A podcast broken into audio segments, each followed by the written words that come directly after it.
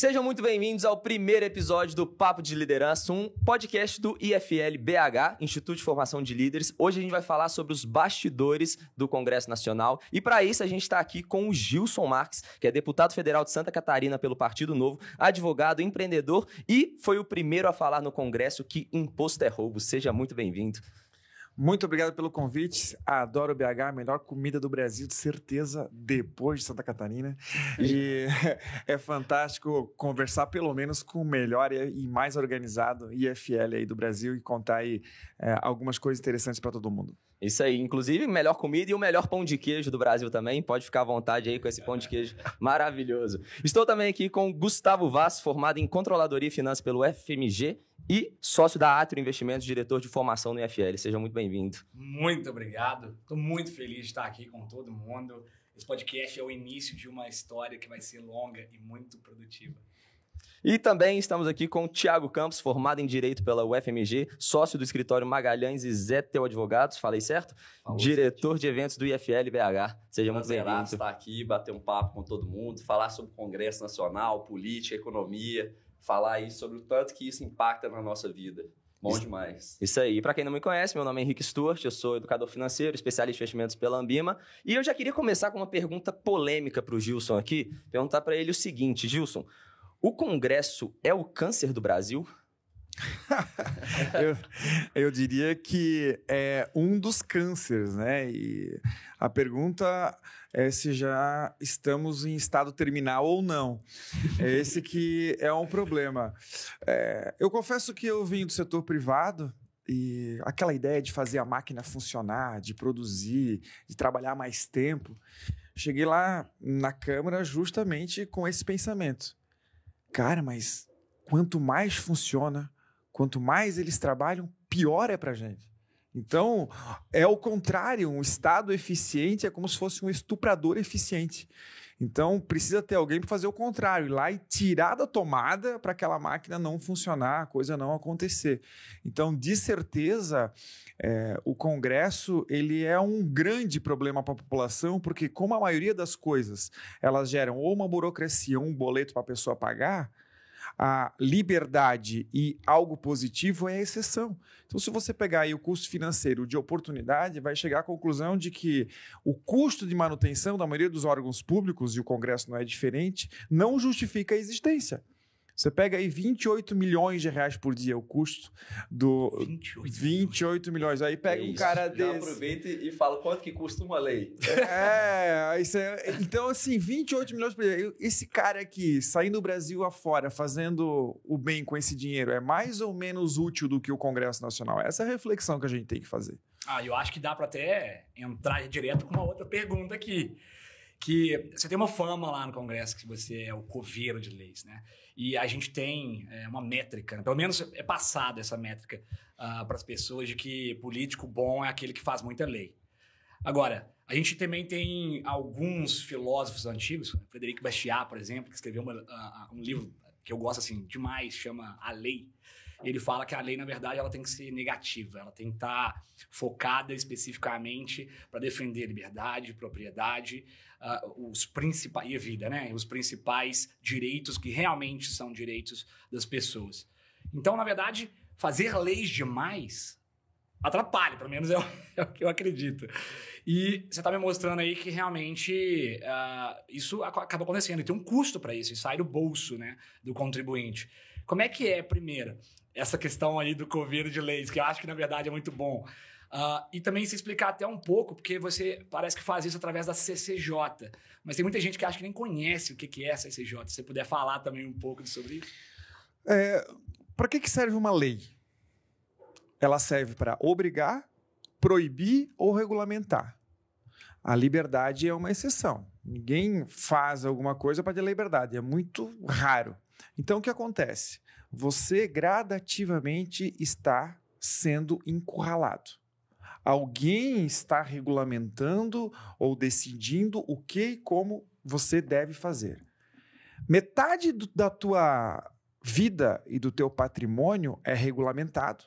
E a outra metade é tributado. Porque notícia é boa. Não, e é, e é verdade. Então, o que que eu quero dizer? Você, nós somos escravos e não percebemos. Olha só, se eu decido, enquanto político, qual é o percentual do teu patrimônio que é meu, e eu posso fazer isso, eu automaticamente estou decidindo qual é o percentual do teu patrimônio é teu. Ou seja, a tua propriedade é relativa. e se tu trabalha dia e noite, vai lá e estuda, acorda de manhã, vai dormir tarde para trabalhar e constituir patrimônio, você está trocando tempo de vida, abraço dos teus filhos e família, para construir patrimônio que eu disse que é meu. É Então a tua vida também não é sua. Entendeu? Para sustentar quem? O Congresso? O Congresso. E te digo por quê. Porque é matemático. Quando eu vou explicar para crianças de quarta série o que, que é a política, eu digo que é a arte de fazer uma expoliação coletiva, uma pilhagem, pegar essa quantidade enorme de dinheiro, botar numa grande sacola. Eu fico com 70%, que é o custo da manutenção. E os 30% que sobra, eu, enquanto político, escolho para onde vou mandar e para quem, quem vai receber. Não estou descontando aqui a incapacidade e a corrupção. Então, um sistema desse, ainda que funcionasse, ele não é lógico. Porque a todo tempo os políticos não precisam justificar coisas básicas que a iniciativa privada tem. Quanto custa, quem vai pagar, se quem vai pagar concordou com o pagamento. Simplesmente precisa justificar de que aquela compra é, a princípio, útil para o fim que se espera. Por exemplo, comprar canhão para matar pernilongo. Afinal de contas, o pernilongo não vai sobreviver. Isso é o suficiente para fazer essa compra. Você falou do número de regras, né? O IPEA tem uma pesquisa que de 2007 a 2014, 47% das leis são inúteis. Eu diria que 47%? isso. Mas o IPEA é extremamente modesto. Na minha opinião, é 85, 90%. É, são inúteis. É muita coisa. As pessoas não têm noção. E é um mito enorme achar de que os parlamentares e o Congresso não trabalham. Ah, se fosse, cara. O problema são os inúmeros burros motivados. Que eles fazem muitas e inúmeras leis que não servem para nada. Então, são protocolados 6 mil novas normas por ano. Tem mais de 2.500 leis aguardando urgência para votar em plenário. E cada vez que vem um candidato, ele diz que vai burocratizar, aliás, desburocratizar, e ele tem um bicho ali, né, dentro do corpo, que como ele tem é, um pequeno espaço de tempo para ter o poder e fazer o que ele acha correto, ele utiliza o máximo possível para burocratizar e dizer para os outros o que ele acha correto. E ele faz isso por intermédio de lei, num gabinete central válido para o Brasil inteiro. E a questão de incentivo também, né? Porque ele entra, vários deles, né, entram pensando na próxima eleição. Então, não é ali quem, vamos supor, o coveiro de, de leis ruins não ganha notoriedade na imprensa, etc. O que ganha é a bagunça que às vezes faz uma discussão porque ganha mídia, ou uma lei aproveita alguma questão que está em voga, que está na mídia, aproveita e faz mais uma lei, mais uma lei inútil, para pensando já no próximo, na próxima eleição. E tem aquela questão do, do incentivo também, né? O indicador de desempenho, muitas vezes, é quantas leis a pessoa aprovou, criou, e ela vai criando, criando, criando, sem ter, de fato, uma utilidade. Resultado, um resultado, resultado exato. daquilo. E esse círculo vicioso, ele virou o padrão dentro da Câmara. Então, o que eu quero dizer? As comissões, por exemplo, você mencionou a CCJ, é mais importante da casa, porque todos os projetos passam ali. Só que os parlamentares que fazem parte da comissão, eles geralmente só vão para a comissão quando eles têm interesse em aprovar a norma. Porque aí eles atendem a um grupo de interesse, a um setor da economia ou então ao parlamentar amigo. Ok? Os parlamentares não vão para a comissão quando eles querem rejeitar. Isso é extremamente atípico. Para ter ideia, eu sou o primeiro parlamentar da história que pede a relatoria dos projetos e faço o relatório pelo arquivamento, pela inconstitucionalidade. Então daí o nome, então, de Coveira. É, foi uma consequência. Eu me lembro de uma situação eu tirei três projetos de pauta de um deputado que ele era relator. Cara, ele ficou muito bravo. Mas ficou muito bravo. Mas, tipo, como eu não fui para lá para fazer amigos, né? Aí, na reunião seguinte, ele, para se cobrar, independente de qual é o projeto, ele viu que era eu, era relator de dois outros projetos. E ele foi lá e pediu para retirar de pauta os meus dois projetos que eu era relator, para se cobrar. E aí, cara, eu fiquei feliz demais, porque os relatórios era para arquivar, entendeu? E aí eu, ele fez um favor para mim. Só que eu tive que ficar fingindo que não gostei. Fingiu que tava bravo. E quando, ele, reversa, é, funciona, quando ele queria chamar pra, pra comer um pão de queijo, obrigado, viu, você ter me ajudado lá. Nem precisei de ir na CCJ hoje. Isso. Então acontece várias vezes de eu sair para ir no banheiro e eles puxar um projeto e aprovar o projeto. Porque eu sou o único que tá ali para é, É, o único liberal na CCJ, não é? Ou não, eu não diria que eu sou o liberais? único liberal, mas eu sou o único que bate ponto. Mas são Entendi. pouquíssimos os liberais, né? É, se con- contar na Câmara, são é raros. Eu, eu diria que não passa de 20. É, é Na só. Câmara no total. Não, no total. E lembrando, são quantos deputados? 513. Não Por exemplo- passa de 20. Por exemplo, teve 21 deputados que votaram contra a recriação do Ministério do Trabalho. Hum. Te pergunto, 21 deputados. Te pergunto, qual é o liberal que concorda com a recriação do Ministério do Trabalho? Cara, isso é, É uma pauta. É, meu, meu irmão me pega nisso. porque, Assim, desculpa aí, meu irmão, se você estiver escutando, cara, mas você sabe muito bem como eu penso. É que irmão ele acha é um que- do trabalho, então. Ah, ele acha que o Ministério do Trabalho A proteção. cria emprego e não cabide de emprego. Exatamente. A gente tem essa discussão o tempo todo. Mas é, acho que a discussão é válida, ela é importante sempre, né? Mas realmente, difícil demais de encontrar um liberal que vai apoiar esse tipo de pauta. Não, difícil não. Isso é impossível. Não existe. Isso é impossível. Você parece aquele padre do balão que disse que ah, não, existe, dá pra ver que não, não, não funciona. Ô, Gilson, qual foi a- o maior absurdo que você já presenciou na política depois que você entrou lá dentro? Cara, são muitos ah, absurdos, assim. é. O que mais te chocou, assim? Falando em projeto, tem um projeto que, inclusive, é de um deputado aqui de Minas Gerais, que é o Fred Costa, que ele tem um projeto para criação de SUS para pet. SUS para cachorro. É o o SUS Fred. pra pessoa já não é sustentável, né? Já não, já não presta um bom serviço. Pra pet ainda. Cara, mas é, pois, mas é muito difícil. Eu morro de medo que vem pra pauta, porque aí vou votar contra, óbvio, né? Eu assim, não, mas Gilson é contra os cachorros. Nossa. O Gilson é contra os gatinhos. Gilson é contra, sabe? É muito difícil explicar, né? Ah, ah, de novo, nós vivemos um problema explicado pela teoria que chama tragédia dos comuns. Então, explicando como funciona, é como se nós fôssemos jantar e quem vai pagar a conta é a mesa do lado.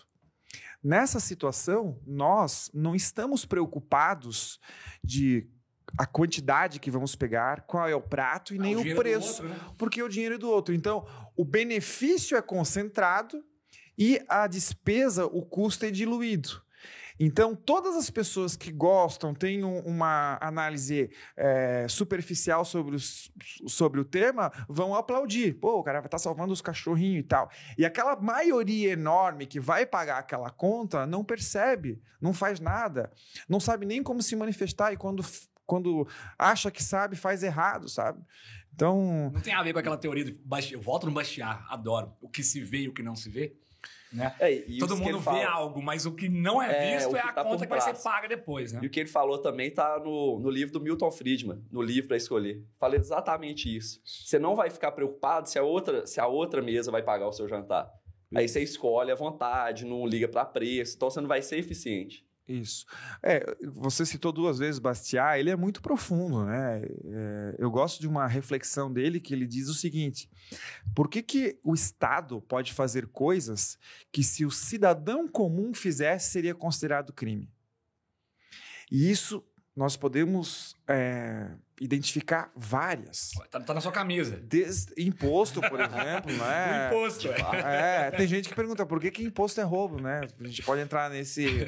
Mas assim, desde pirâmide, a Previdência é uma pirâmide, desde jogos de azar, a loteria, enfim, são várias coisas que o Estado tem. Inclusive, está no, em um dos princípios de direito, nosso amigo socialista aqui.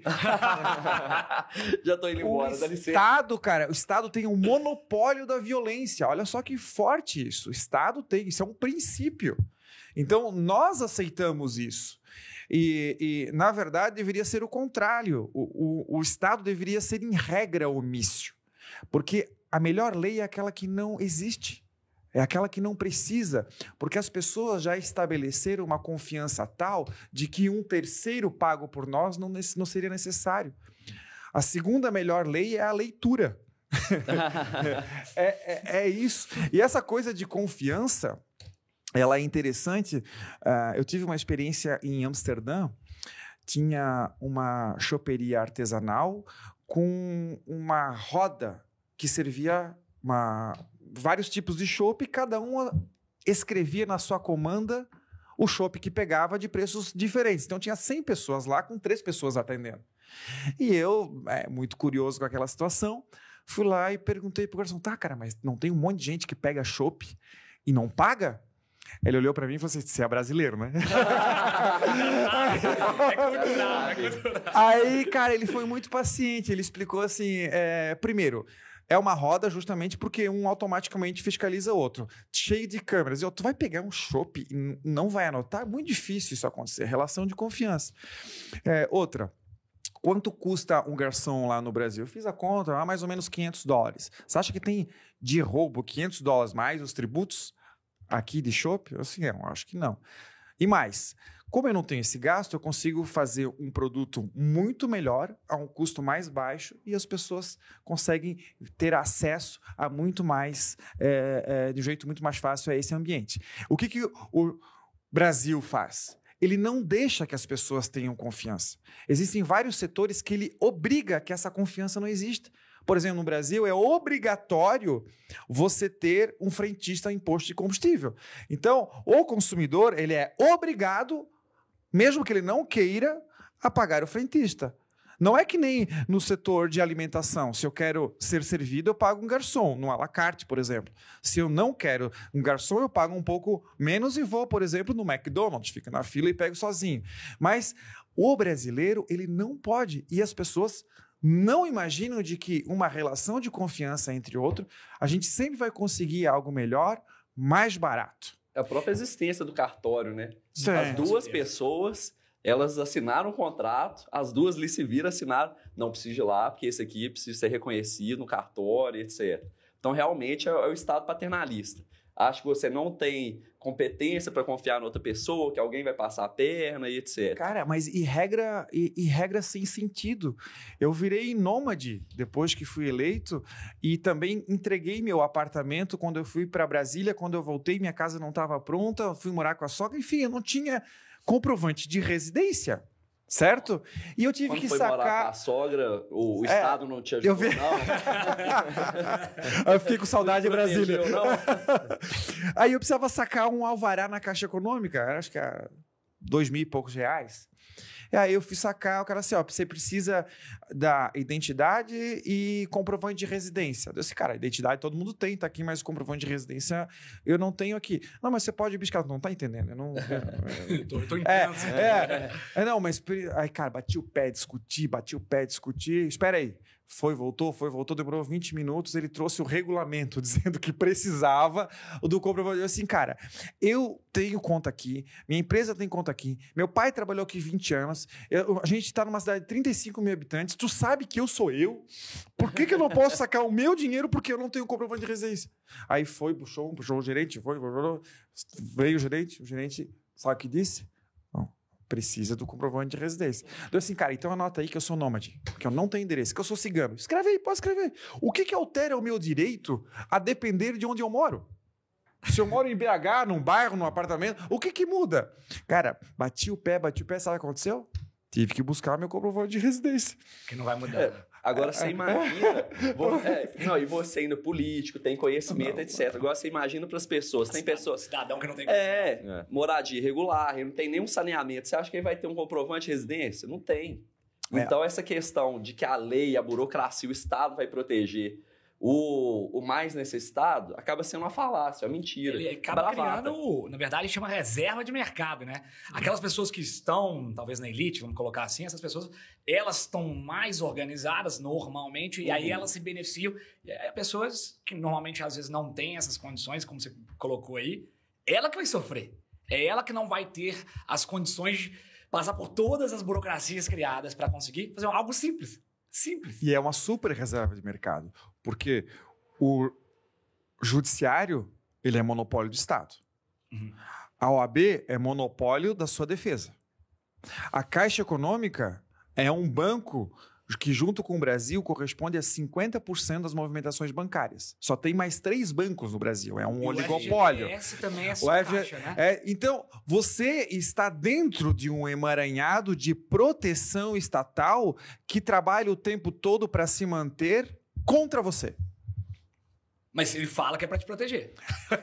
E na, Essa é a real- desculpa. é, e na realidade, protege os amigos da corte, sempre. É. Sempre. Isso é um, é, é um conceito que eu gosto, acho que é, todo mundo conhece a janela de Overton. É, o que que a janela de Overton explica? Que alguma coisa em algum momento histórico é tido como normal, aquilo lá passou a ser inaceitável aceitável e depois se transformou em óbvio. Por exemplo, no passado, a pessoa nascia negra, era óbvio que tinha que ser escravo. Hoje é óbvio que isso é um, uma grande besteira, não tem nada a ver com a cor da pele. Só que precisou, nesse meio tempo, pessoas brilhantes, esforçadas para umas convencerem as outras. E nós, no Brasil, estamos em muitos eh, situações desse lado da janela precisando chegar na outra. Tem muita gente que diz que a FGTS é um direito. A minha, a minha noiva O teu irmão, isso. o teu Meu irmão. irmão fala.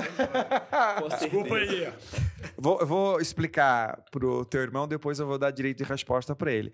Como é que pode ser um direito, o UME fala isso, se você não pode recusar?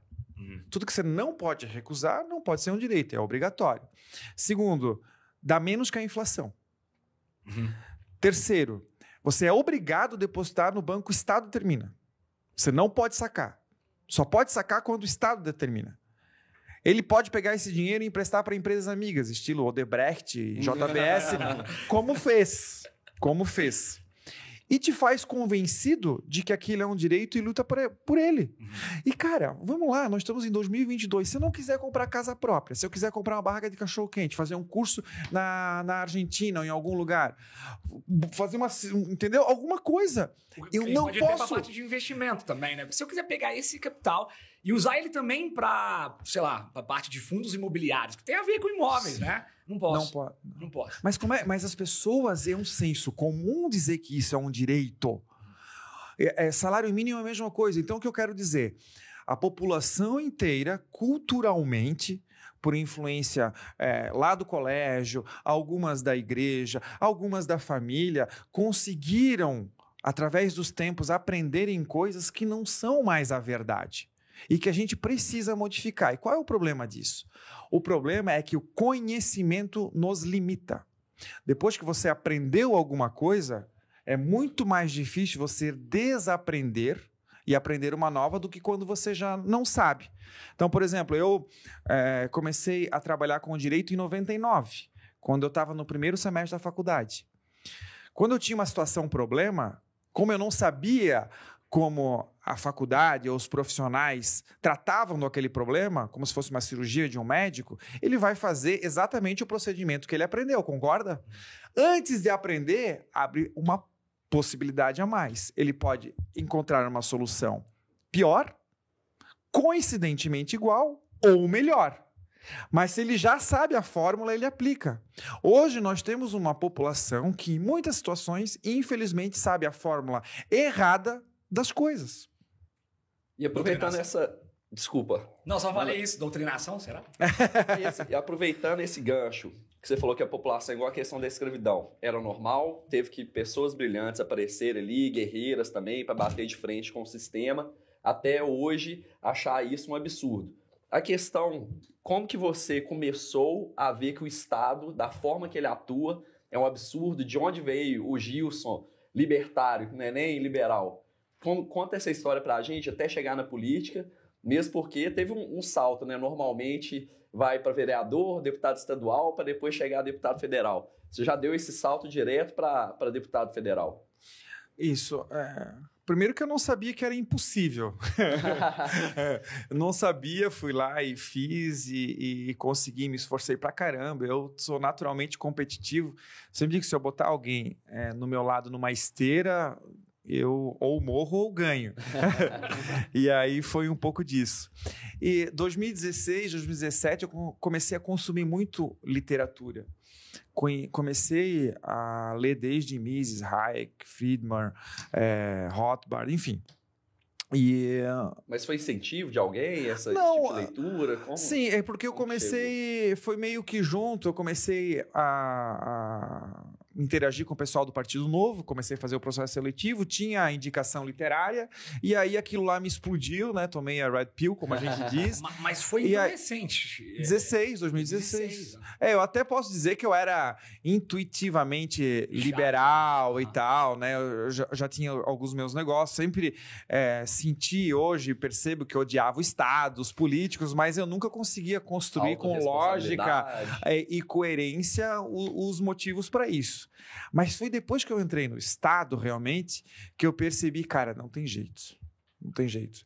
E a reflexão que me fez chegar a essa conclusão é a seguinte: vocês três, me diga algo que o Estado faz melhor, mais rápido e mais barato que a iniciativa privada. Como diria Salim Matar, não existe. Não existe. Não tem. tem nada. Não, não tem. tem. Não tem. Pois tem então, nada. se tem? não. Não consigo pensar em nada. É, tá. E, e, então, se não tem nada, por que, que o nosso maior boleto da vida, que é 50% de todo o nosso trabalho e esforço da vida, a gente paga para eles? Né? E, e depois, quando você vai evoluindo, vai percebendo que realmente não tem como dar certo. É, é o tal do skin the game. Uhum. Porque se você não tem a pele em jogo, se as tuas decisões, elas lá na frente, não é, serão respondidas por ti, independente da decisão certa ou errada que você tomar, você não tem incentivo para dar certo. E na política é pior ainda, porque o incentivo não é que dê certo aquela política pública, é que você seja eleito. Então, muitas das suas decisões, elas não são melhores para a população, elas são melhores para você. E isso também é da natureza humana, porque o homem é naturalmente egoísta. Sim. Ele pensa em si próprio. E se isso é uma verdade, por que, que você paga para alguém para cuidar do seu interesse? Ah, Gilson, é porque os pobres precisam disso. Aí vamos para Toma Sol. O que, que diz Toma Sol? Se você ou se os pobres não têm dinheiro para comprar saúde, segurança e educação, como eles vão ter dinheiro para comprar saúde, segurança e educação e ainda pagar toda a burocracia estatal? E os políticos? E a estrutura? Me respondam. Esse que é o problema. Então, nós vivemos num meio em que nós constantemente nos consideramos ignorantes, e queremos que os políticos resolvam nossos problemas, mas nós somos críticos de que eles não valem nada e não servem para nada e são incompetentes. Aliás, eu nunca entendi por que que para ser advogado, o cara precisa estudar para caramba, fazer uma pós-graduação e para ser político no máximo um nó de gravata, né? Hoje eu não tenho essa, responsa, essa resposta é, pronta. A resposta que eu tenho agora é que pelo menos eu entendi por que, que os advogados precisam estudar tanto. é, porque para interpretar aquilo que é tão mal feito, é, é, precisa realmente é, de muito estudo. Além de aguentar 6 mil novas propostas de lei que ainda chega todo ano, né? E, e, e isso é uma, uma outra coisa. É, é o maior problema do Brasil, né? Nós temos 6 milhões de novas normas desde a Constituição. E não faz sentido nós termos tantas, porque existe uma regra, direito também, que diz que ninguém pode alegar desconhecimento ou ignorância da lei em causa própria ou para se beneficiar. Ou seja, é presumível que nós conhecemos todas as normas. Mas que presunção de bosta, cara. não, porque não tem como presumir algo que é impossível para toda a população. Não existe ninguém no Brasil que tenha esse conhecimento. Ninguém. Inclusive, eu vou pegar um gancho disso aí. Porque é, eu não tenho conhecimento jurídico, eu não tenho conhecimento das leis todas. É impossível, principalmente. Nem eu, como advogado, eu também não tenho Você todas é as leis, advogado, não. é impossível, é impossível. Mas é, hoje a gente está com um caso horrendo, a meu ver, obviamente, que é um fundão eleitoral de 4,9 bilhões de reais. Que eu, enfim, eu não entendo aonde está essa legislação que permite algo como esse, aonde, se a gente for fazer uma pesquisa e perguntar às pessoas, ninguém vai concordar com isso. A gente teve vários problemas advindos da pandemia, né? É, tanto na parte médica da saúde, mas também no próprio empresariado, que forçadamente tiveram com seus negócios fechados, uh, evitar a parte produtiva. E, ao mesmo tempo, a gente escutava dos políticos, não, que isso aqui é para a proteção da população.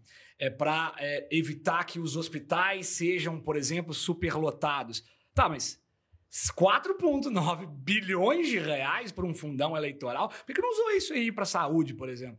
É, e aumentando, né, durante a pandemia, porque aumentou Aí. o fundão. A, a resposta é simples. Nem os políticos têm interesse por aquilo que nós conversamos. É, aliás, eu vou fazer um parênteses. Existe uma teoria de Adam Smith que ele diz que é a teoria dos sentimentos morais. O que, que, ela, que, que ela significa? Se tiver um tsunami na China e morrer milhões de pessoas, eu não vou deixar de dormir ou tomar um chopp com vocês. Minha vida amanhã vai ser normal. No máximo eu faço um tweet, enfim. Agora, se eu tiver o meu dedo mindinho amputado, cortando grama, aquilo pode ser que acabe com a minha vida. Eu vou ter um dano estético, vou perder é, o meu hobby que é fazer uma corridinha, é, vou ficar depressivo, entendeu? Mas é óbvio que o meu dedo mindinho não vale porcaria nenhuma com as milhões de vidas na China. Mas é aquilo que me afeta. É por isso que os políticos se afetam muito com coisas pequenas em relação a eles. E o que mais afeta é a possibilidade de perder o poder. Entendeu? Então, por isso que em época de pandemia, a gente morrendo e CP, CNPJ fechando, eles votaram flexibilização da lei de ficha limpa, é, aumento do fundo eleitoral, PEC da vingança, impro, da flexibilização é, de normas contra a corrupção. O, a questão Enfim, da improbidade é, administrativa. cadeia em segunda instância também, acho que acabou, foi durante É, Acabou. a decisão do, É, do então, STF. é tudo, é tudo nesse, nessa linha. E isso tudo é, com a concordância da população. Se você perguntar para os nossos ouvintes do podcast, para tua família, inclusive para o teu irmão, muito provavelmente eles vão dizer que não concorda com o fundão. 95% da população não concorda. Mas agora me responda, por que, que esse mesmo percentual votam em políticos que utilizam? Isso tem duas palavras: incoerência e hipocrisia. Então, a população faz essa escolha e aí a gente torna um círculo vicioso. As pessoas colocam pessoas com interesse próprio, que se mantêm no poder, vão lá e aumentam um fundão, coisa que agora dobrou, de 2,6, que já era um absurdo, para 5 bilhões. E vamos lá, isso não é uma discussão menor. Para vocês entenderem, 5 bilhões é o dobro do que foi gasto em saneamento básico no Brasil inteiro de verba federal nos últimos quatro anos. É bizarro. É Que bizarro. isso. É seis dobro. vezes mais do que foi mandado para ah, os desastres na pandemia. É três vezes mais do que vai para material escolar, infraestrutura, para a educação. Nós não estamos, porque as pessoas falam que é três ou quatro ou cinco, elas não têm ideia de proporção e de transformação. E, e mais uma coisa, quando você decide, decide, eu não vou gastar em saneamento, eu vou gastar em fundão eleitoral, você elegeu assassinos. De fato. Assassinos. E não só assassinos. Governar é alocar recursos.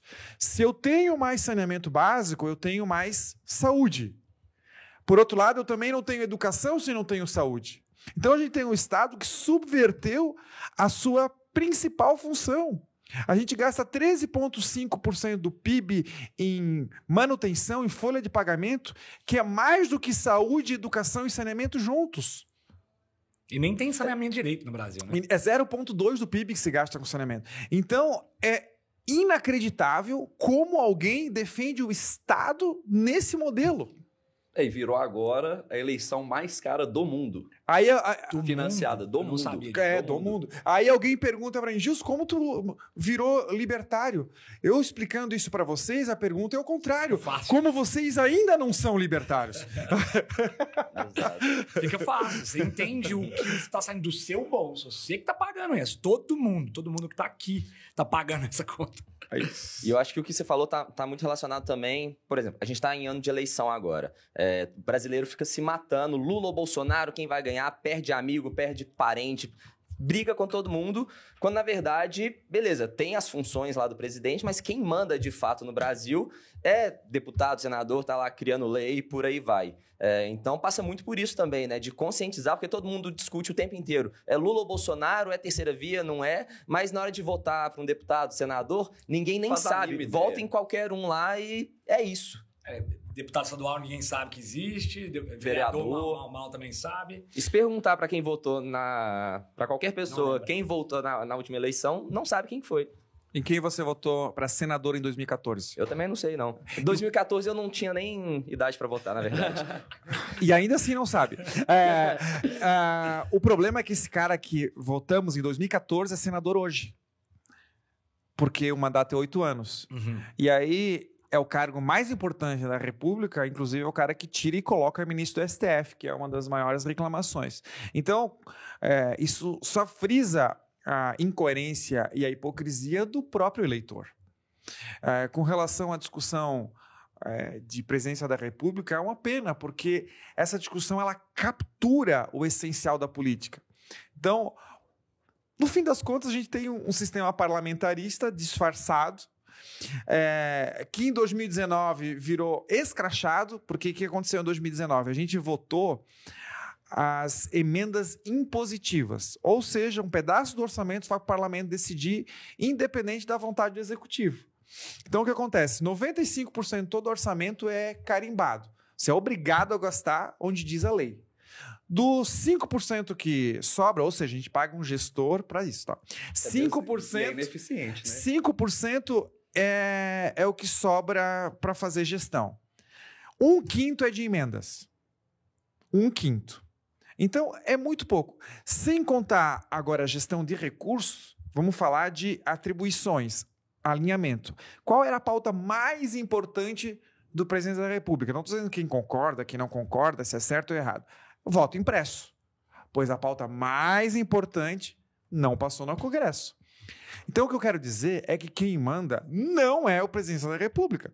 Cara, nós temos 450 estatais. Ainda que fosse ele que mandasse, ele tem como lá as funções de chefe de Estado e chefe de governo. Você acha que com todos os ministérios, com 450 estatais, com um número enorme de funcionários públicos, em torno de 12%, ele consegue fazer gestão? Eu não sei como é que, que as pessoas pensam. Quem manda é o Congresso, isso quando não é o Judiciário através do STF. Então eu diria: manda o STF, o Legislativo, a Marcela Bolsonaro e depois o Bolsonaro. tentando entender é, o- o porquê. É, é talvez histórico brasileiro, né? O foco no, no presidente, presidente, presidente, presidente. Sendo que, corrija se eu estiver falando bobagem, mas quem manda nesse país chama-se STF. Eu tenho que tomar cuidado que eu vou falar aqui, senão. É, toma cuidado. Liberdade de expressão É, aí. acho tem que nem existe, É. né? Mas Vamos lá. o, in- é- o inquérito, como é? o inquérito do fim do mundo, que eles chamam, que é da Também. fake news. Pode falar STF coisa, manda sobre tudo. Depois vem o Congresso. E depois vem o presidente. É isso mesmo? É, essa é a impressão que dá, porque várias coisas que são ou foram decididas já foram revertidas no Supremo. Ah, mas o, o problema de ter essa confusão é ainda a ansiosidade. Então, olha só. Em, na eleição de 2018, em fevereiro, março, o Zema estava com 4%. e ganhou a eleição. A Maria, a Marina Silva estava em primeiro, terminou em oitavo. Já teve avião que caiu no Eduardo Campos, já teve facada, já teve um que foi solto, que foi preso. Cara, o que eu quero dizer é que falta tanto tempo e as pessoas estão ansiosas, angustiadas e, e falando só sobre isso, trazendo para esse domingo a eleição. Cara, vai acontecer e sempre acontece uma montoeira de coisas que alteram completamente o cenário. A todo tempo, o Moro, por exemplo, diz que vai se mudar para outro partido, ou é, tem burburinhos que ele vai desistir, ou que ele vai para o Senado. É, o próprio Bolsonaro e o Lula existe. Do, do Bolsonaro. Isso, Rádio Corredor que diz. Então, assim, a, a população não não não está acompanhando como deveria, por exemplo, quem são os candidatos ao Senado. Cara, não tem candidatos ao Senado. Não tem. Quais são os candidatos do novo? então, é, é, é, um problema. Um que eu acho legal que é o professor N, que é deputado estadual. Ah, o N, ele. Ah, é, São Paulo. Eu acho que ele vai acabar saindo do novo, mas em, não, não...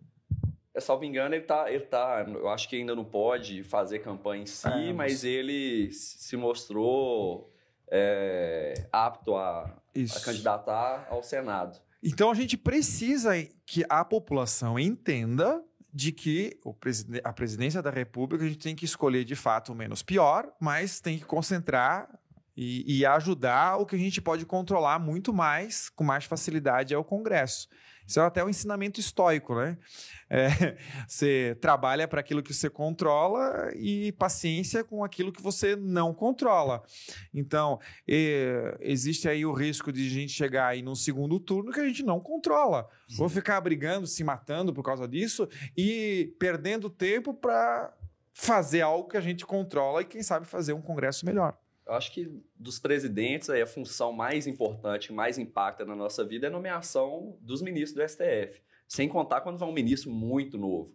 Porque ele vai ficar lá 40 anos, 30 anos. O próximo presidente vai nomear quantos? Dois. Dois. Dois. Isso é muito importante. É muito importante.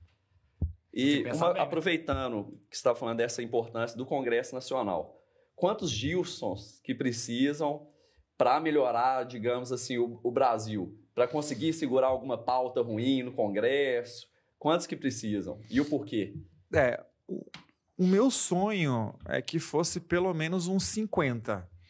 Mas com 31 já daria para fazer um bom estrago. Por quê? É, porque 31 é o número mínimo necessário para você pedir é, votação nominal. Como é a votação nominal? É quando você bota digital. Você sabe quem está votando. E você diz quem está votando. Então é mais constrangedor.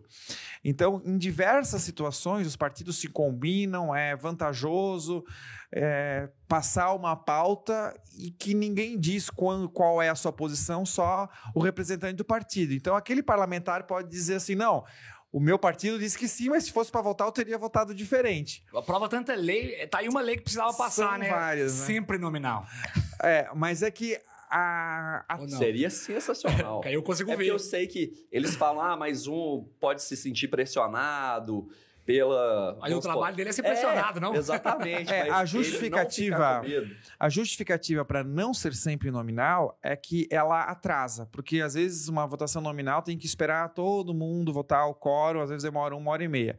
Quando é, é, não nominal, é, simbólica que a gente chama, é 30 segundos. Quem concorda permaneça como está. Então você consegue votar e aprovar um número enorme de leis. Isso eu acho que é muito mais um motivo, no meu entender, para ser sempre nominal, porque como a maioria dos projetos é ruim, é melhor que atrase mesmo. Pensa a mesma coisa. Exato. Não atrasa. Pelo menos não passa Mas não é o pensamento que é, é, é, o geral dentro da Câmara, entende? E essa questão de aprovar em 30 segundos, aquelas votações da madrugada, etc. Quando você vai no banheiro, você falou lá, é, só passa pra gente. Isso, só, só eu... para só concluir a resposta anterior. Como é que funciona? A Câmara ela tem 25 comissões permanentes. Foram as comissões que são provisórias. Por exemplo, toda PEC, que é uma alteração da Constituição, precisa fazer uma comissão. Uma comissão de fiscalização, como teve aqui de Brumadinho, uma comissão especial. Ou seja, tem 25 e mais, sei lá, às vezes 10, 15, 20 abertas. Então o que acontece? Nossa bancada atualmente tem oito. Então, é humanamente impossível a gente participar de todas elas. Então, muitas vezes eu tenho um impasse e me sinto como na floresta amazônica pegando fogo e eu com extintor de incêndio. Então, já aconteceu de ter duas comissões. Uma delas tem um projeto que causaria um impacto de 500 milhões de reais e uma outra um impacto de 100 milhões de reais. Em qual que eu vou para tentar barrar? Qual você iria? A de 500, né? É. Isso, foi a escolha que eu fiz. Eu fui lá e não tive sucesso. Até hoje eu acho que se eu fosse na de 100, eu teria ganho. Por quê? Porque naquele dia, naquele horário, entrou uma manifestação indígena, daqueles índios que vêm de picape, né? E iPhone.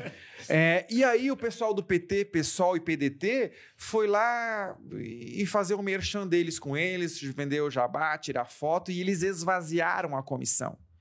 E eu acho que se eu estivesse lá, eu teria vencido. Então hoje eu, eu fico com esse remorso.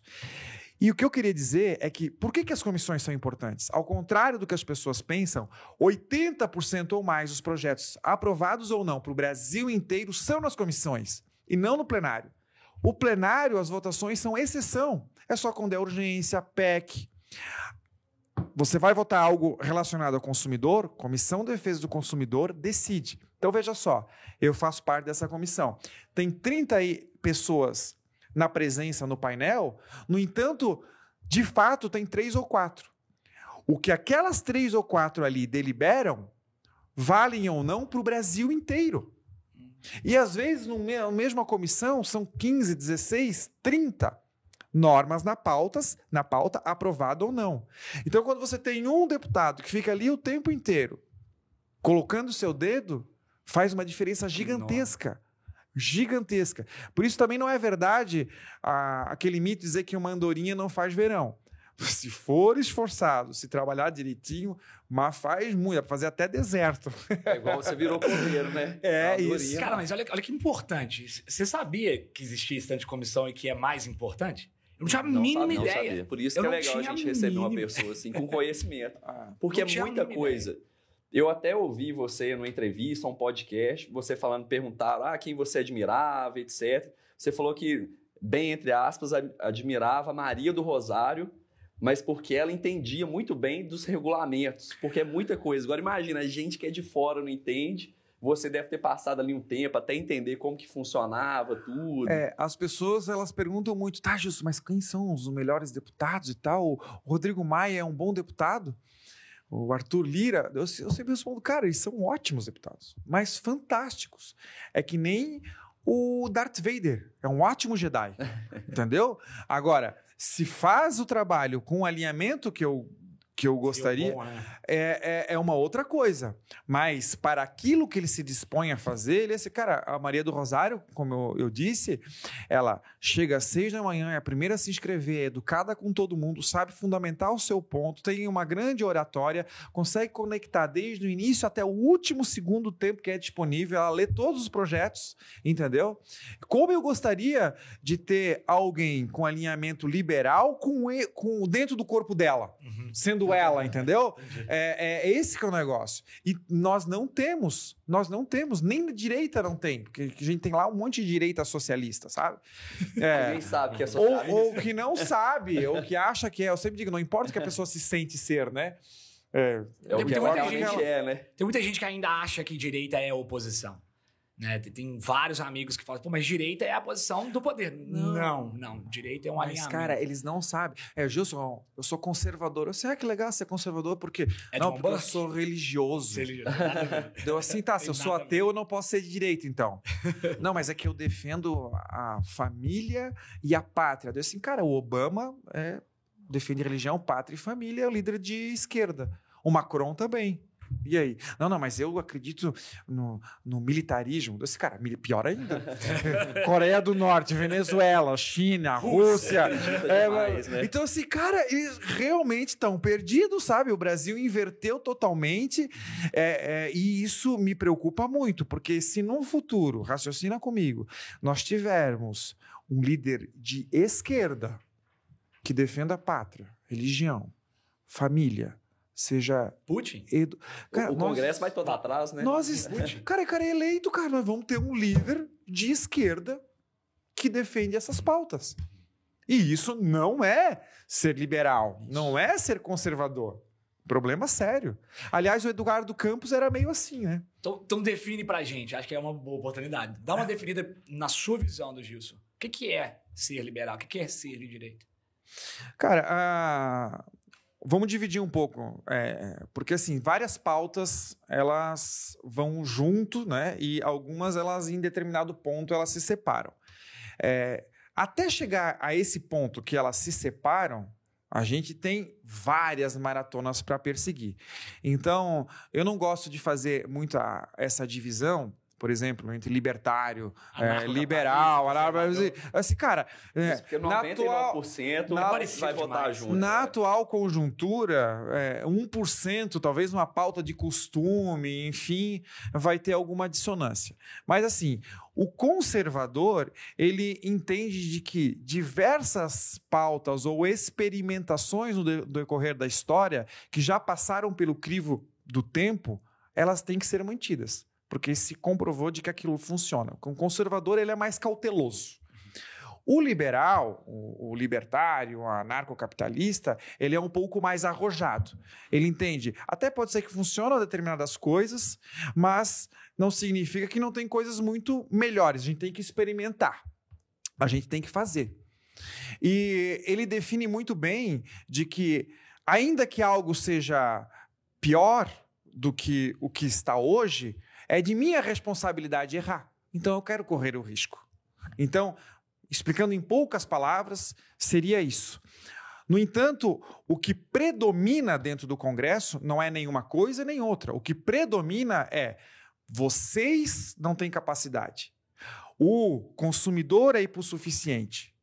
O trabalhador se presume que ele não tem capacidade. Paternalismo. Ah, isso. Então, eu vou fazer que todo mundo use é, uma proteção, eu vou fazer com que todo mundo só possa trabalhar tal tempo, eu vou fazer, então eu quero controlar a sociedade. Então, isso é o que predomina. Por quê? Porque eles não conseguem fazer isso sozinhos. Isso, na maioria das vezes, não é nem conservador e nem liberal. Eu não gosto de entrar nessa seara porque, como eu disse, geralmente divide, não aconteceria. Eu gosto de imaginar de que os estados eles possuem uma barra de intervencionismo. Então você pega aqui pouco intervencionismo e aqui muito intervencionismo.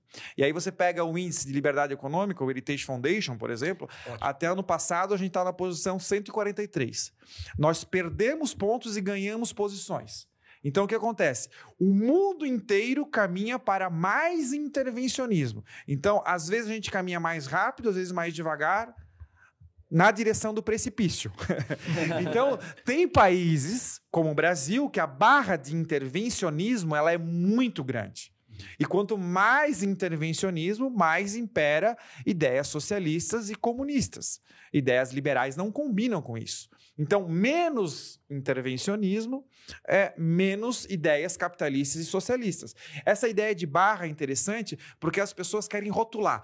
Os Estados Unidos é um país capitalista. Cara, ele pode ser até mais capitalista do que socialista, mas É ele tem uma muito barra. né? O Biden acabou de dar um discurso agora dizendo que quer botar o salário mínimo a 15 dólares State of the Union. é, é, a, a hora, cara, não tem mais nada mais socialista, intervencionista do que isso. Então, é preciso entender e perceber os países como estando numa barra. E cada situação, cada definição, nós vamos é, perceber se isso intervém ou se não intervém. É mais ou menos liberal, é mais ou menos conservador. E aí você falou de intervencionismo e tudo mais, da posição. Como que, na prática, ser mais intervencionista ou menos vai impactar na vida da população, no dia a dia ali? Cara, a, a pergunta é muito simples. Ah, você tem ou não tem condições de tomar as suas próprias decisões? Ah, eu não tenho. Quanto você está disposto a pagar por isso? Essa é a pergunta. Você quer botar, por exemplo, é, lixeiras num parque bonito? Porque não tem um lixeiro para levar sozinho, você não quer levar o seu lixo embora? Pergunta primeiro: as lixeiras, aquelas coloridas, não vai deixar o parque mais feio? Segundo, não vai deixar mais fedido o parque? Terceiro, não vai ter que contratar alguém para tirar o lixo que você causou e deveria ou poderia tirar sozinho? Quarto, esse essa pessoa que vai fazer um serviço que você não quer fazer vai ter que ser pago. O quanto você está disposto a pagar? Se você está disposto a pagar por ele, você quer pagar ele de forma direta ou indireta? Você quer pagar ainda uma comissão? Então, essas são perguntas que, que se devem fazer. E as pessoas, quando você fala Estado ou não Estado, é, regular ou não regular, elas simplesmente acham que a única pessoa que pode fazer isso é um político, quando na verdade não é assim. E ela só vê o benefício, ela não vê o custo que isso vai gerar por trás. Não é assim. Por exemplo, assim, vamos é, falar em. Vamos privatizar uma estrada. Cara, no, no, inconsciente das pessoas parece que já vai botar uma cancela. Al, algum, é. algum capitalista vai é, cobrar ingresso, vai ter lucro, malvadão e tal. Ninguém vai conseguir. É. E não vai conseguir entrar, vão acabar com a natureza. Esse cara, o, tudo que é ruim acontece no contrário, na via pública, não tem segurança, é sujo, é sujo, ninguém tá aí. Cheio de buraco. Cheio de buraco, não é conservado, ninguém mais quer ir lá. O que, que, é, o que, que é rua privada? É muito mais parecido com um shopping, uhum. que todo mundo tem acesso, gratuito, é climatizado, limpo. Tudo faz com que você fique confortável para te agradar, consumir o máximo possível. Entendeu? Isso é o conceito de privado. Ah, mas como é que vai ser regra? Cara, um síndico, um condomínio, regras privadas. As pessoas confundem a inexistência de um político, de uma regra, de, uma, de um político fazendo regra, da inexistência da própria regra. Sendo que inexistência da própria regra é outro nome, se chama anomia. E isso sim talvez não seja positivo, porque viver em sociedade, é, em uma sociedade contigo, ou grande, ou num condomínio, precisa de regras. Mas essas regras não precisam ser estatais, uhum. não precisam ser pagas de maneira forçada. Porque se é pago de maneira forçada, não tem incentivo nenhum de prestar um bom serviço e produto. Aliás, Rothbard dizia isso, né? E não tem como atestar a qualidade de um produto ou serviço se eu sou obrigado a consumir. E esse é um modelo estatal. Regra a, pessoal lembra de regra como se fosse algo escrito também, né? Mas se eu decidir por não fazer algo porque eu quis, isso também é uma regra, uma regra que eu tô colocando para mim, né? Então, é, a gente escuta bastante, eu falo isso aí porque a gente escuta bastante, principalmente na, na área financeira, econômica, que, não, cara, mas economia é economia. É, eu tô olhando para a parte social. Não, a economia é a parte social. Tudo é envolvido, não tem essa separação em nenhum momento, porque são regras sociais de troca, por exemplo, ou de decisões que eu quero seguir para esse caminho e para aquele. Isso é economia, isso é social. Né? É umbilicalmente ligado. Se você pegar os países mais livres, eles têm maior expectativa de vida, maior saúde, maior educação. Tudo, tudo, tudo é muito melhor. Inclusive, se você pegar os 10% mais pobres dos países mais ricos, eles têm uma renda 10 vezes maior do que os 10% mais pobres dos países menos livres. É o, o, grau de riqueza, né? Isso. Por exemplo, o garçom nos Estados Unidos faz a conversão em dólar, é o mesmo salário que eu tenho aqui no Brasil. e por que, que você acha tão. Pra gente é tão óbvio? Isso é estatístico. Os países mais livres são os que têm os melhores índices de qualidade de vida, etc. Por que, que você acha tão difícil o liberal comunicar, conseguir? Igual você falou assim, é o problema está em quem elege. Porque você é contra o fundão, 90%, 95% da população, mas mesmo assim você elegeu 80% de deputados que são a favor. Então, qual, onde que você acha que o liberal peca na hora de passar a mensagem? E se você acha que a gente está tendo uma melhora assim de no liberalismo, de ter um país mais livre? Quais são as suas expectativas para a próxima eleição? Se acha que vai eleger mais pessoas? Liberais, né? Cara, eu não vou dizer que a gente está nem estacionado e nem dando ré, mas é muito lento e muito gradativo. Muito, muito devagar. E eu vou te dizer por quê. Nós somos incompetentes em comunicar. Se pegar alguém de grande parte da população, ou de nichos, ou do subúrbio, ou aquele skatista, eu não estou aqui sendo preconceituoso, nada disso. Mas, primeiro, ele não vai ter interesse, e segundo, ele não vai compreender o que nós estamos falando. Cara, o liberal não pode ser mais um livro, uh, uma pessoa com um livro embaixo do braço. Isso não, não, não consegue. Falta carisma. Comunica, Falta né? carisma. Pode. Tem um, uma startup que ela, tem, ela está tentando trazer o conhecimento científico de determinada categoria para uma forma de comunicação. Então você pega alguém de 18 anos com as gírias do momento, aquele, é, é, como eu falei, aquele skatista ou aquele cara que gosta de rock, ele pega o método de fala aqui, ensina esse conhecimento e ele que é o transmissor, porque daí ele consegue fazer com que as pessoas do convívio dele consigam aprender. O que, que a gente faz? A gente fica andando e conversando em círculo. E aí, bolha, né? simplesmente, né? eu falo e tu confirma, e vice-versa. Quando sai daqui, é pior. A gente, a gente começa a fazer um telefone sem fio. Entendeu? É pior. Quando chega, a informação chega pior. E o que, que acontece? Como é que tu vai ensinar liberalismo econômico se mais da metade dos alunos do segundo grau não sabe fazer matemática básica, não sabe interpretar texto? Então, nós realmente temos um desafio enorme, principalmente em comparação à filosofia que impera hoje, que diz: se você não tem nada e você não precisa nada, eu simplesmente vou te dar. Uhum. É muito difícil lutar uhum. contra isso. Entendeu? isso, isso que você falou aí de comunicar com a linguagem do público que você quer atingir é muito interessante. Não sei se vocês conhecem, tem um canal no YouTube sobre investimentos, até amigo meu, Murilo e o Vinícius, é Favelado Investidor. Eles cresceram ah, muito falando de investimento com a linguagem que eles do público que eles querem atingir, né? Então, isso é muito importante para você conseguir passar a mensagem certa para a pessoa que você quer passar. E puxando o gancho também, falando de investimentos, né? Você investe, é até defensor das criptomoedas, é, você, enfim, por que, que você investe? É, por que, que você gosta tanto das criptomoedas assim? Cara, não, não preciso pensar que eu gosto das cripto, criptomoedas. Esse pão de queijo está engasgando, pessoal. Perguntou logo na hora se está comendo logo ah, bom, né? Pegou. E ainda tem um assunto legal, é que assim, eu não preciso gostar das bit, dos bitcoins ou das criptomoedas para investir. Eu só preciso saber que eu não gosto e não confio no real. Então tu pega, para quem quer investir ou comprar é, criptomoedas, ele precisa primeiro entender qual é a, a, a, única moeda que o Brasil te empurra de igual a baixo a ter. Entendeu? E inflaciona, né? Pode emitir uhum, dinheiro. É. Tá, então o que acontece? Ele tem controle sobre então ela. vamos lá. Em 1994 o real foi criado. Até hoje ela perdeu 85% do valor.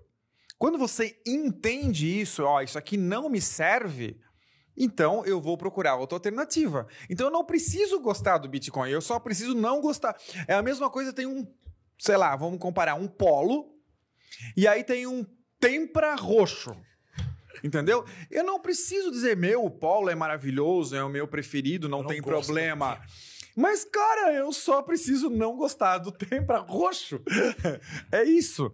É, bom, entendido isso. Ah, e mais, é, é óbvio que no futuro isso já é alertado, a moeda continua a perder valor. Que quem entende um pouquinho de economia, desde 2014 até 2020 a gente está acumulando déficit primário. Só tem três formas de pagar déficit: é mais dívida, mais imposto ou inflação. Então, as, das três formas, o real vai para por água abaixo. Você quer confiar nisso? É, é isso. Aí agora vamos para Bitcoin, lembrando que nessa seara inflacionária que você disse que é do governo, cara, aumentamos em 40% a reserva. M2 eu vi. A reserva monetária. Então, cara, pensa em pandemia, menos produtos e serviços porque parou, com mais moeda. Consequência, aumento de preço. Com o Bitcoin, por exemplo, aqui especificamente, nunca vai haver inflação. O número de códigos é exatamente igual desde o início e vai ser sempre. Ai, mas eu não sei se sobe ou se desce. Assim, cara, para de fazer conversão. Para, você comprou uma coisa, para de fazer O conversão. problema tá de novo na moeda fiduciária, né? Você É. tá comparando o dólar, o real. É É, a mesma ideia de ir pro exterior e ficar convertendo. Vou comprar isso aqui que é 5 dólares. Nossa, mas é 25 reais. No Brasil Mas é. O cara lá ganha em dólar. Exato, Aqui eu ganho em é. real, né? Não, outra Não pode sobe converter. e desce também, o real é garantido que ele vai descer, né? Banco Central, me fala um Banco Central na história que deflacionou. Não, vou começar a deflacionar agora consecutivamente. Ou seja, tirar dinheiro da, da, da economia e tem 10 anos que eu tô deflacionando para valorizar. ah, desconheço. É, e é sempre um impasse, né? E qual é o impasse? As pessoas dizem com essa pergunta: o quanto dos teus reais você está disposto em investir em Bitcoin, certo? Uhum. Cara, a minha pergunta é o contrário. Em quantos teus Bitcoins você está disposto a investir em real? Não é? Olha que interessante, né? Visão de risco. Visão de risco, um pouco mais arriscado. Exato. O pessoal olha a oscilação como risco, mas na verdade é o valor, né? É É que, o cara, valor da, da, da moeda em si. Do que, da o dinheiro é a maior ficção Uhum. histórica e mundial. Porque, como não tem mais lastro, a única coisa que sustenta ela é a força do Estado. E o Bitcoin só tem uma coisa que ele é parecido. Qual é? O ouro? Não. Errou! Errou! Não, não é o ouro pelo seguinte: você pode escavar e achar mais ouro. Inflacionar Numa... É, não, você não tem certeza que só tem ouro disponível hoje. Uhum, uhum. O- a única coisa que é mais parecida com o Bitcoin é terreno. Não é nem apartamento e nem casa, é terreno. Você pega o globo terrestre, Ele não aumentou, né? Deus só fez aqueles terrenos lá. Deus não fez mais nenhum terreno. Mas e se o magma fazer mais uma ilha? Não, você tá falando. criando, criando problema onde não existe. Aí a gente pode rever a, a, a minha teoria. Ah, se o Elon Musk vender terreno na, na Marte. É. Mas, assim, mas isso só fundamenta de que realmente o Bitcoin ainda é ah, a única opção es- escassa. Então é isso. Escassez. É isso. Importantíssimo. É isso. E tem a tese também de que é descentralizado, não depende de nenhum governo, não é inflacionário, não tem um banco central por trás. Inclusive agora tem vários países já adotando, né? A Ucrânia agora usou Bitcoin para arrecadar doação. El Salvador usou Bitcoin, adotou Bitcoin como a moeda oficial. Você acha que Estônia isso também, né? Exato. Você acha que isso é um caminho natural? Os governos começarem a adotar Bitcoin, seja como moeda of- oficial, seja só para transacionar alguma coisa mesmo? Porque isso vai contra a ideia do governo, né? É porque ele vai perder o controle, né? Exato. É, eu tenho ó, alguns cuidados aí, né? Porque os países vão avançando, a gente vai ficando feliz, né? E, e as coisas vão acontecendo, a gente vai comemorando até que chega um ponto, putz, agora passou do limite. E o Salvador foi assim. Por quê? Porque autorizou, todo mundo comemorou, mas depois obrigou. Hum. Hoje é obrigatório. Hum. Entendeu? Pô, eu defendo a liberdade. Se eu não quisesse, por exemplo, no Brasil, receber em real, em dólar, em Bitcoin, é óbvio que eu recebo tudo. Se quiser pagar até em rublo, eu, eu pego e converto e pronto. Mas eu não deveria ser obrigado, entendeu? Então, tu cria um- uma dificuldade, empurrar de goela abaixo nunca é legal. Então, El Salvador fez isso. Então, ele obrigou as pessoas. Então, imagina o cara do vendendo água no sinaleiro, um food truck, qualquer coisa vai ser obrigado a receber. Ou Então, seja, ele não consegue. Às vezes ele quer outra coisa, né? E ele não pode receber outro meio. é que assim, o pensamento é sempre duplo ou de duas formas. As pessoas dizem, os políticos acham, ou é proibido ou é obrigado. Eles não conseguem ver que é Livre escolha. isso. Por exemplo, assim, é, passaporte vacinal. Você concorda que seja obrigatório? Eu, pessoalmente, não. Isso. Você concorda que deve ser proibido? Eu Ah. acho que a pessoa pode escolher ter ele ou não. Isso, mas a maioria que acha, dela, isso. a maioria que acha que ele não pode ser obrigatório, acha que ele deve ser proibido. Uhum. Entendeu? É 8 ou 80. 8 ou 80. Vale. E as duas formas são autoritárias para decidir na, na cabeça do político o que ele acha conveniente naquele momento. Esse é o problema do poder. Porque como a pessoa sai, o poder permanece, e o que aquela pessoa pensa numa situação futuro- futura pode prejudicar aquele mesmo que comemorou na hora, é ruim. A única forma de nós avançarmos para uma sociedade melhor é retirar o poder do político decidir se é obrigatório ou se é proibido. Cara, a Câmara ela é dividida naquele grupo que diz: você tem que tomar ivermectina, senão você é burro, você vai morrer. E o outro grupo que diz: você não pode tomar, você é proibido tomar ivermectina, senão você vai morrer no trono. Isso é remédio de bicho, entendeu? Tal não dá liberdade para ele escolher. Cara, o que eu digo. médico-paciente. Mas o que eu digo, toma se tu quiser, toma se tu não quiser.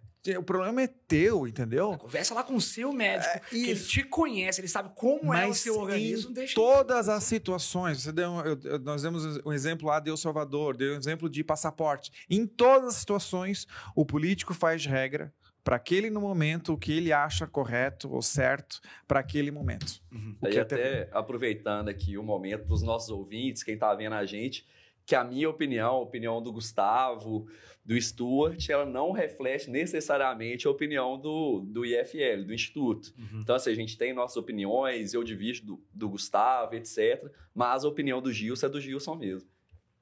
Espero que seja igual a minha. Quero obrigado. Vai vai. Não vai passar canetada. É, ele vai canetar. Você tem que obedecer o que eu acredito. Coloca pra votação lá. Eu falar assim, inclusive, vocês vão mudar lá para Santa Catarina para vocês poderem votar em mim. É, Gilson, fazer mais algumas perguntas, mas eu queria voltar para você nessa. nessa uh, tá escrito aí no seu peito. Bacana que é, é, uma frase uh, clássica que as, as, pessoas não sabem de quem que era, do Murray Hoffman, né? Uhum. E só que ela é extremamente importante. Você até citou ela no início, e que existe um raciocínio do porquê que o Estado ele pode fazer algo que a gente considera algo ruim né? se uma pessoa privada fizer. Então, se a gente fosse definir roubo, seria tirar a propriedade de alguém sem que aquela pessoa deixasse, concordasse de maneira né? coercitiva. Né? Você pode ser preso. E pode ser preso. E o imposto é tirar a minha propriedade que eu acumulei de maneira coercitiva e eu não quero entregar. Então, imposto é roubo? Sim. A frase minha é imposto é roubo, sim. o Rothbard é só imposto é roubo. Não, você já respondeu. Não é nem opinião. O Rothbard teve que falar essa frase sem ter a legislação protegendo ele. No Brasil, tem a legislação, está lá no artigo 157, ele é advogado. Subtrair coisa alheia que não te pertence mediante grave ameaça ou violência. Está lá no artigo 157. Simples assim. Simples assim. É, e é engraçado que as pessoas querem justificar o porquê ele não é. Por exemplo, a... não, mas se não tem imposto, como seria? Não, mas não tem outra forma. É inevitável. Como seria? Sem, é, sem é, é inevitável. É, geralmente é essa a justificativa. Mas assim, o fato de nós podermos discutir se é inevitável ou não, uhum. não descaracteriza o ato. Uhum. Por exemplo, vocês dois precisam salvar ele porque ele está morrendo, tendo AVC, certo? Uhum. Vocês decidem me roubar para comprar um remédio que é essencial para ele. Cara, é inevitável, é essencial, concordam? Uhum. Mas isso não descaracteriza o, é um o fato de ser roubo. Uhum. Se, se, se é justificável, é um outro papo. Então, a gente precisa botar isso na caixinha. E aí tem várias coisas, né? Por exemplo, ah, se é roubo, então você é, é ladrão, porque você rouba, tem uma explicação. Enfim, tem, tem várias é, explicações que eu já estou cansado de fazer. Mas o fato, o fato é o seguinte: as pessoas ainda não entenderam de que, primeiro, você não paga imposto porque tem um benefício. Uhum. Você paga para não ir preso. Uhum. Senão você não pagava. Uhum. Segunda, em, em última instância, se você não pagar, você vai ser vítima de violência. Por exemplo, não paga o IPVA do carro. O Estado vai pegar seu carro. E se você não entregar? Ele vai é, prender na força. Isso, e força o que, que é? É o roubo. Violência, é, cara. É violência. E sempre, sempre, sempre. E a legislação é sempre feita para proteger o Estado. Por exemplo, bem de família. Sabia que não vale para IPTU? não. Você não pode alegar bem de família para o imóvel teu de moradia ser empenhorável quando o débito é IPTU. O Estado é muito sem vergonha, cara. Olha só, você não pode. Sabia que você não pode emprestar para ele dinheiro a 1,5 por mês? Por quê? Porque você é agiota e pode ser preso. É só 1%. A lei diz isso. A lei, os bancos estatais têm um monopólio da agiotagem. Olha. Tanto que eles podem cobrar 12%. Mas você não pode. Cara, mas tu percebe qual é a consequência disso? O número de empreende- empreendimentos que não vêm ao mercado, a pessoa não consegue o crédito no banco, paga mais caro, é dinheiro que faria a roda. emprego. Então, assim, tu perceba, cara, você pode ser preso por emprestar ou ajudar alguém. O banco pode fazer num um volume muito maior e não acontece nada. Então, esse, esse é o. é, é, o claro roubo que a gente a todo momento está disposto. É, vamos lá, cara. O Estado tem a hegemonia da nossa vida. Você nasce, precisa do Estado. Você morre, precisa do Estado. Vai casar, precisa do Estado. Vai separar, óbvio, né? vai separar, precisa do Estado. Se não quer casar, ele diz que está casado também, porque é união estável. Quer abrir a empresa, você, tá, você precisa do Estado. Quer fechar, tu precisa do Estado. Se conseguir, me diga aí, cara. Então, se alguém não acha que o Estado controla a nossa vida, nós somos pseudo-escravos escravos e não somos roubados, então eu não sei o que fazer. E a diferença entre a escravidão e o trabalho é uma coisa, consentimento. Só. Uhum, uhum. E a gente não precisa, não tem consentimento, não, eu não preciso desse serviço, não, eu não quero pagar, não. Não, vai pagar sim. Vem cá, me dá seu dinheiro. E se ele pudesse, ele te tributava mais. Ele só não faz isso porque daí ele mata a vaca. Mas É, não existe de isso Laffer, agora. não é? É, é, eu quero imposto sobre grandes fortunas. A Argentina fez lá recentemente, maravilhoso É. o que, que aconteceu, né? Aí também, pô, então tributa 90% da renda. É porque eu, eu acho que tem um estudo, isso? acho que De aí o Laffer, Gilson, é, é curva de Laffer, É. que chega, vamos supor, se você tributa 0%, o Estado vai arrecadar nada. Mas se você tributa 100%, Você ele também não vai arrecadar nada, porque ninguém vai abrir, vai todo mundo abrir falência. Aí eu sei que tem um ponto Existe um, ali. em tese, em É. tese, em teoria, um ponto ótimo.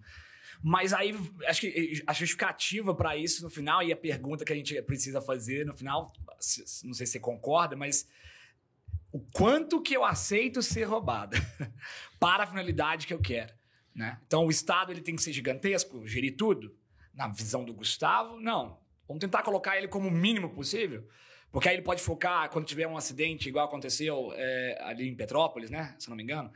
Ah, pô, ali ele tem a condição de ajudar, né? Ah, na, na parte da pandemia, ali ele tem condição de ajudar.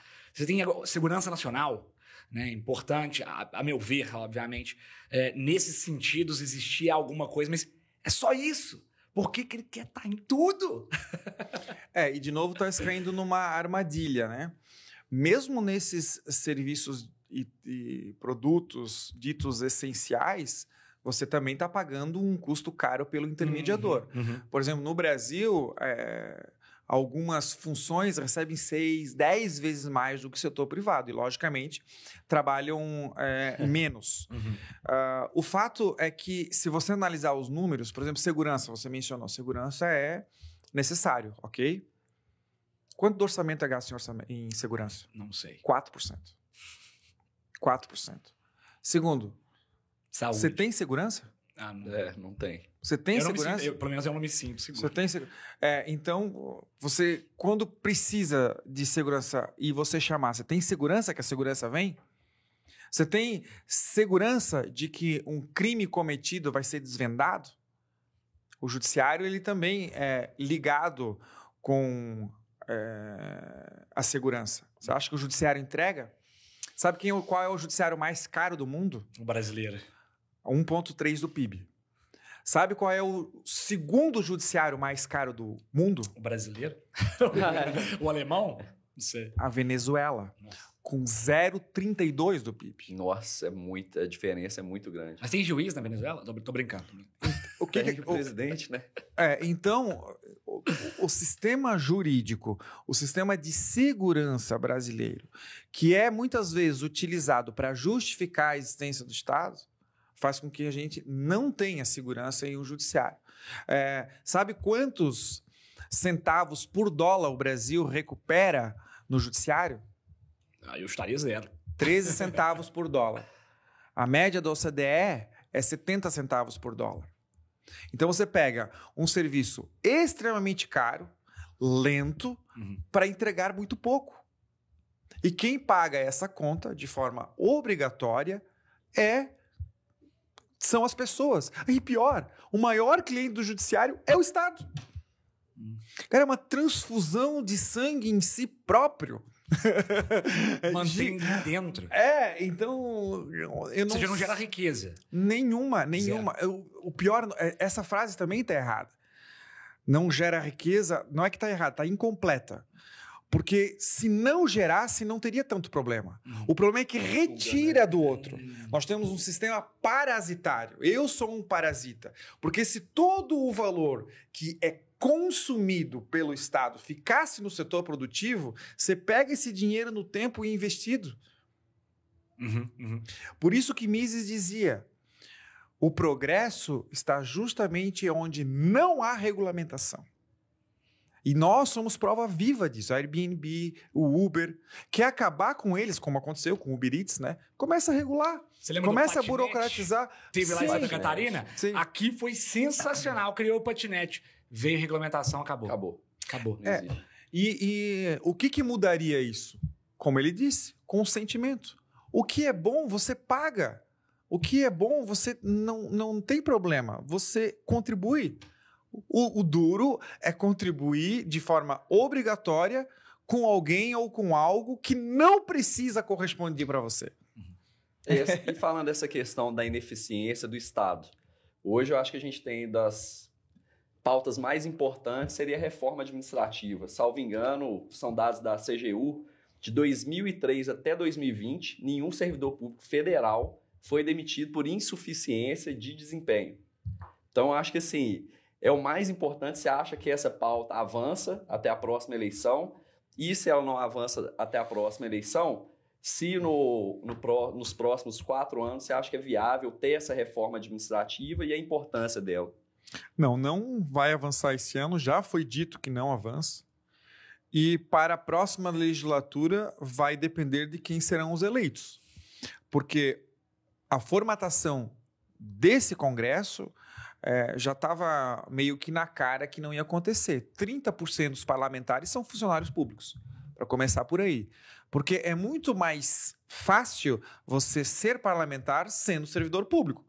Porque você É não precisa é, pedir a conta do teu emprego, você não precisa largar o seu negócio, você tem a estabilidade e continua recebendo.